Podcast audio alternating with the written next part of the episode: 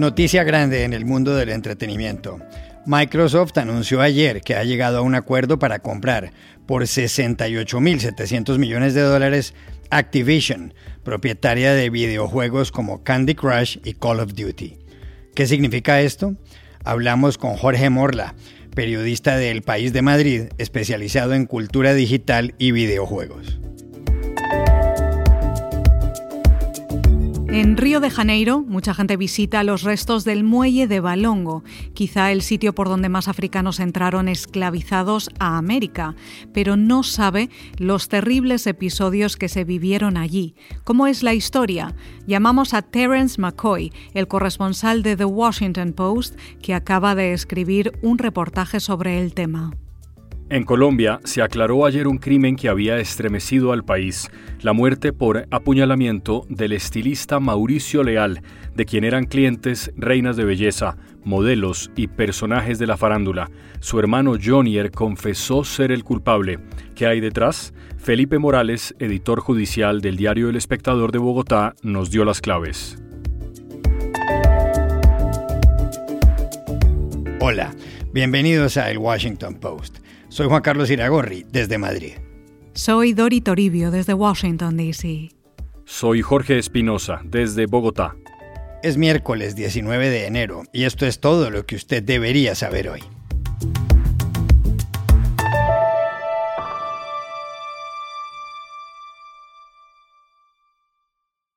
En Estados Unidos se anunció ayer una transacción multimillonaria que cambia el panorama del entretenimiento en Internet y en especial el de los videojuegos. Microsoft informó que ha alcanzado un acuerdo para comprar Activision Blizzard por 68.700 millones de dólares. Activision, fundada en 1979 y con sede en Santa Mónica, en California, ofrece videojuegos tan conocidos como el Candy Crush, Call of Duty y el más reciente, Overwatch. Tiene 390 millones de usuarios activos al mes, 10.000 empleados e ingresos anuales por 8.000 millones de dólares. La transacción, la de valor más alto para Microsoft en sus 46 años de historia, hace que este gigante tecnológico, fundado por Bill Gates y Paul Allen, pise muy fuerte en el mundo del metaverso, ese escenario de realidad virtual y realidad aumentada que crece sin parar. Microsoft, cuyo valor en la bolsa es de 2,3 billones de dólares, una cifra solo superada por Apple, tendrá, entre otras cosas, el reto de lidiar con el pasado laboral de Activision, toda vez que varios directivos suyos han sido acusados de discriminar a las mujeres. ¿Qué significa exactamente que Microsoft haya decidido adquirir Activision? Se lo preguntamos ayer en Madrid a Jorge Morla, periodista del diario El País, especializado en cultura digital y videojuegos. Bueno, en primer lugar hablamos casi de un hito del capitalismo, porque evidentemente no estamos acostumbrados eh, a, adquisiciones empresariales eh, por estas cantidades tan exorbitadas. Em, es cierto que Microsoft llevaba un par de años comprando empresas de videojuegos eh, más pequeñas, pero aquello no tenía nada que ver con lo que ha pasado ahora. Activision es un competidor directo de Microsoft. si bien es una empresa más pequeña, estamos hablando de la sexta o la séptima empresa que más dinero genera en el mundo de los videojuegos. En el periódico en el país eh, yo hacía un, un símil futbolístico y decía que era pues como si el Real Madrid de repente compra al Atlético de Madrid o como si el Barcelona se levanta un día y compra al Valencia. ¿Qué repercusiones puede tener esto en el mundo digital? Eh, que por cierto, recordemos, eh, es un mundo que al año genera más dinero que el cine y la música juntos, que ya es decir. Pues la primera repercusión que tiene es, evidentemente, eh, cómo refuerza la marca Microsoft. Pero quizá lo más interesante sea ver este movimiento en clave privada. En la guerra personal que Microsoft tiene con su competidor directo, que es Sony, eh, la compañía japonesa creadora de la consola PlayStation. Hasta ahora, Microsoft no ha podido hacer frente a Sony. Pero claro, al adquirir eh, Activision y lo que ello implica, que son juegos pues, eh, como el Call of Duty, el Warcraft o el Candy Crush, o sea, juegos con cientos de millones de jugadores alrededor del mundo, pues quizá esto em, decante la balanza eh, hacia Microsoft. ¿Por qué ha podido comprar una compañía tan grande? Pues bueno, pues porque en los últimos años Activision había recibido varias denuncias de acoso laboral e incluso sexual dentro de la compañía. Además, eh, los directivos se habían ganado una muy mala fama eh, a pulso y esto había hecho eh, que, la, compañía, la compañía perdiera mucho valor. Si había un momento para que Microsoft hiciera un paso tan arriesgado, sin duda era este. Pero bueno, tendremos que ver las consecuencias que traerá en el mundo digital, que personalmente creo que van a ser bastante grandes.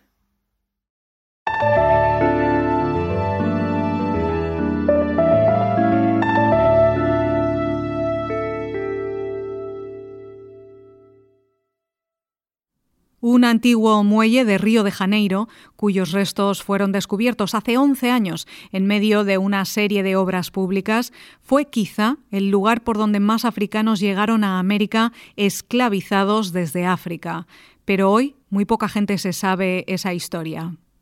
Se trata del Cais do Balongo, o muelle de Balongo, situado en la zona del puerto de la ciudad.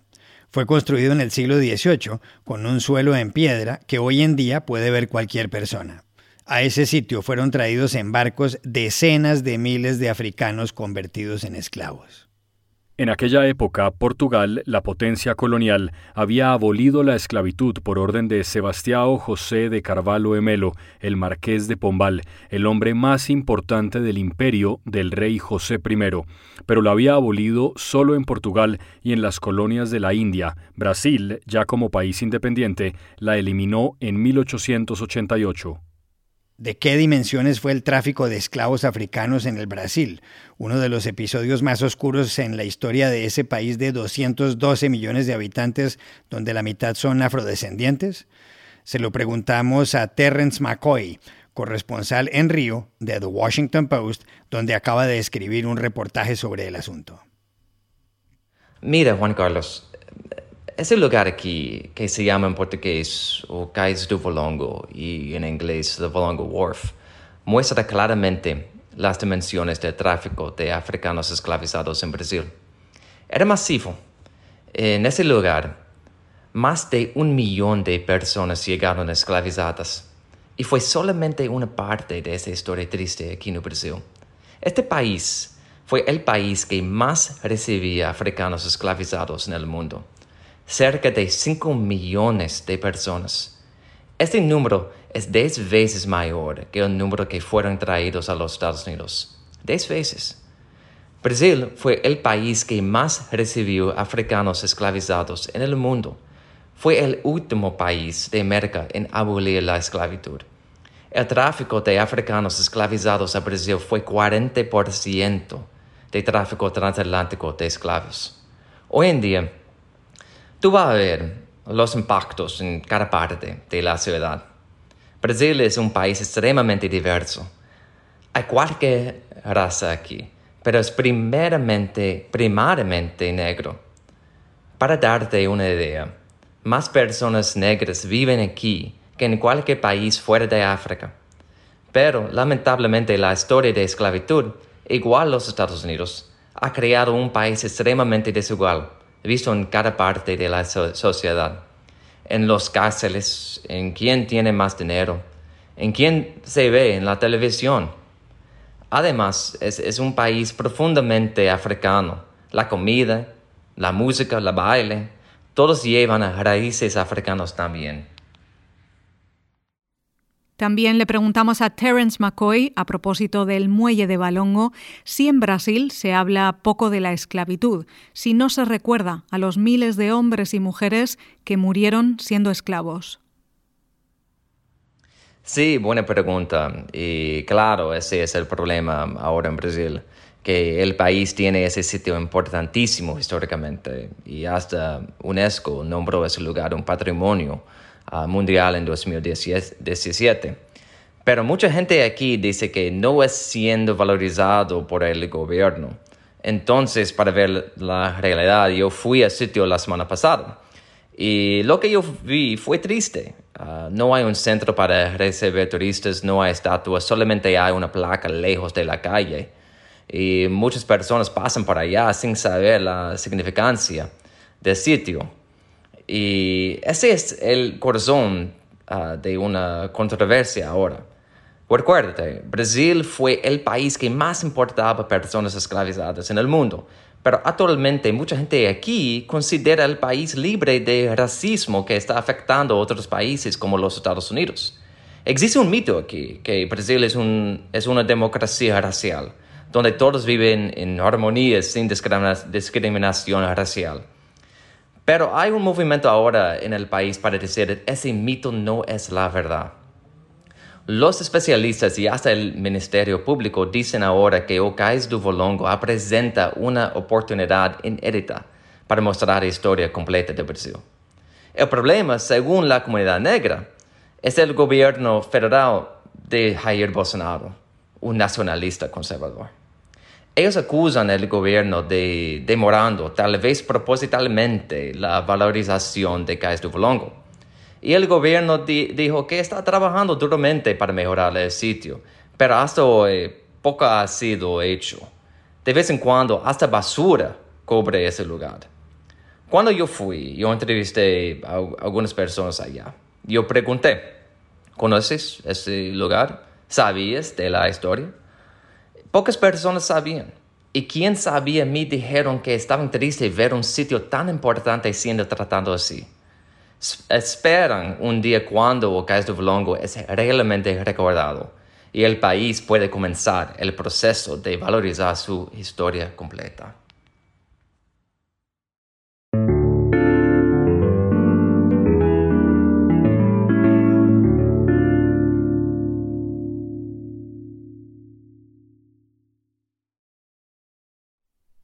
Aquí en Bogotá se aclaró ayer un crimen que sacudió a Colombia desde el 22 de noviembre.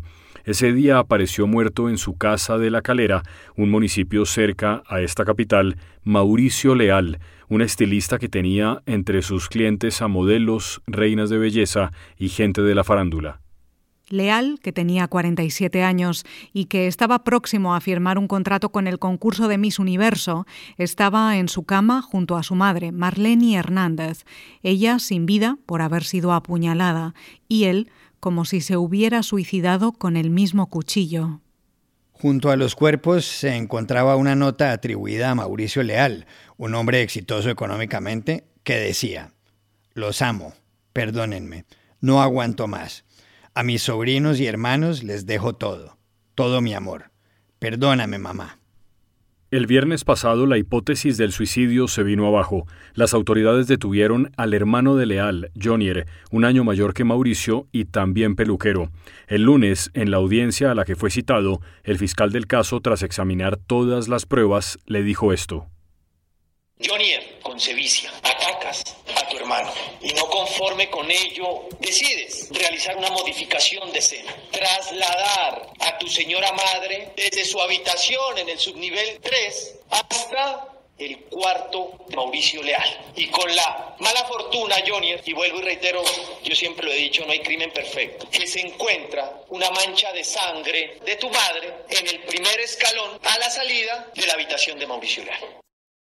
El fiscal también dejó claro que Jonier le había dado a su hermano varias pastillas de zopiclona, un medicamento que ayuda a dormir y que en altas dosis puede causar un relajamiento de la conciencia. Quizá, bajo sus efectos, escribió Mauricio Leal su última nota. Dori, una vez descubierto, Jonier Leal tomó la palabra en la audiencia de ayer para admitir realmente lo que sucedió. Antes que nada, hoy tuve la oportunidad de hablar con mi abogado y luego de quedar debidamente asesorado, he tomado una decisión súper importante y muy personal. De manera libre y voluntaria, de aceptar los cargos a través de un acuerdo con la Fiscalía y aprovecho la oportunidad para hacer mi manifestación de arrepentimiento, pidiendo perdón antes que nada a mi familia a mis hijos a las víctimas y a todo Colombia por los hechos acontecidos y a comprometerme que jamás volverá a acontecer una situación de tal magnitud. Pero, ¿quién era en verdad Johnny Leal y por qué mató a su hermano y a su madre? Llamamos a Felipe Morales, periodista judicial del periódico El Espectador de Bogotá. Johnny Leal, al igual que su hermano Mauricio, es estilista, solo que nunca logró el nivel de éxito y de reconocimiento que Mauricio Leal. De hecho, varios de los trabajadores de Mauricio le dijeron a la fiscalía que Johnny Leal le tenía envidia, alguna incluso lo llamó la oveja negra de la familia, dicen que constantemente le pedía plata.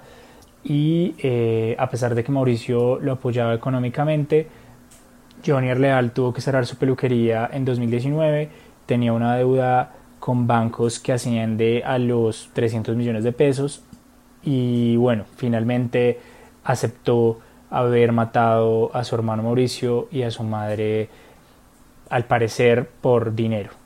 Eh, la hipótesis del dinero pues es porque no había, no había pasado siquiera un mes después del asesinato y Johnny ya estaba iniciando el proceso para quedarse con la herencia de su hermano Mauricio y ya estaba haciendo vueltas en bancos para cancelar las cuentas que Mauricio tenía eh, tanto a nombre propio como a nombre de la peluquería. Eh, aunque los bancos inicialmente le dijeron que las cuentas estaban bloqueadas, le permitieron cancelar dos de esas cuentas y retirar alrededor de 72 millones de pesos, que son más o menos 18 mil dólares al cambio de hoy.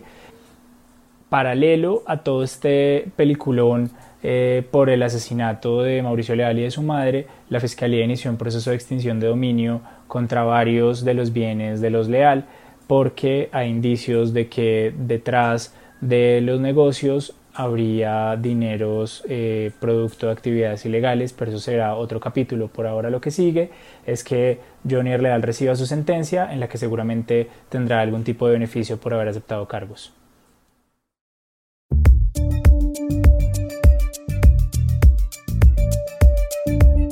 Y estas son otras cosas que usted también debería saber hoy. La portavoz de la Casa Blanca, Jen Psaki, dijo ayer aquí en Washington que el gobierno de Estados Unidos cree que Rusia podría lanzar un ataque contra Ucrania en cualquier momento y que la situación es extremadamente peligrosa. Our view is this is an extremely dangerous situation. We're now at a stage where Russia could at any point launch an attack in Ukraine. It is the choice of President Putin and the Russians to make whether they are going to suffer severe economic consequences or not. Saki añadió que el presidente ruso Vladimir Putin tiene ahora que decidir si quiere sufrir severas consecuencias económicas o no. El secretario de Estado estadounidense Anthony Blinken viajará hoy a Kiev y el viernes se reunirá en Ginebra con el ministro de Asuntos Exteriores de Rusia Sergei Lavrov para continuar con la vía diplomática. Aquí en Bogotá, la dirigente política Ingrid Betancourt, secuestrada por la guerrilla de las FARC en 2002 y liberada por el ejército seis años más tarde, anunció ayer su candidatura presidencial. Hace exactamente 20 años fui secuestrada como candidata presidencial del Partido Verde Oxígeno, haciendo campaña en contra del mismo sistema corrupto, enfrentándome a las mismas maquinarias politiqueras y a los mismos violentos. Aunque en ese entonces, hace 20 años, tenían nombres diferentes. Pero hoy estoy aquí para terminar lo que empecé con muchos de ustedes en el 2002.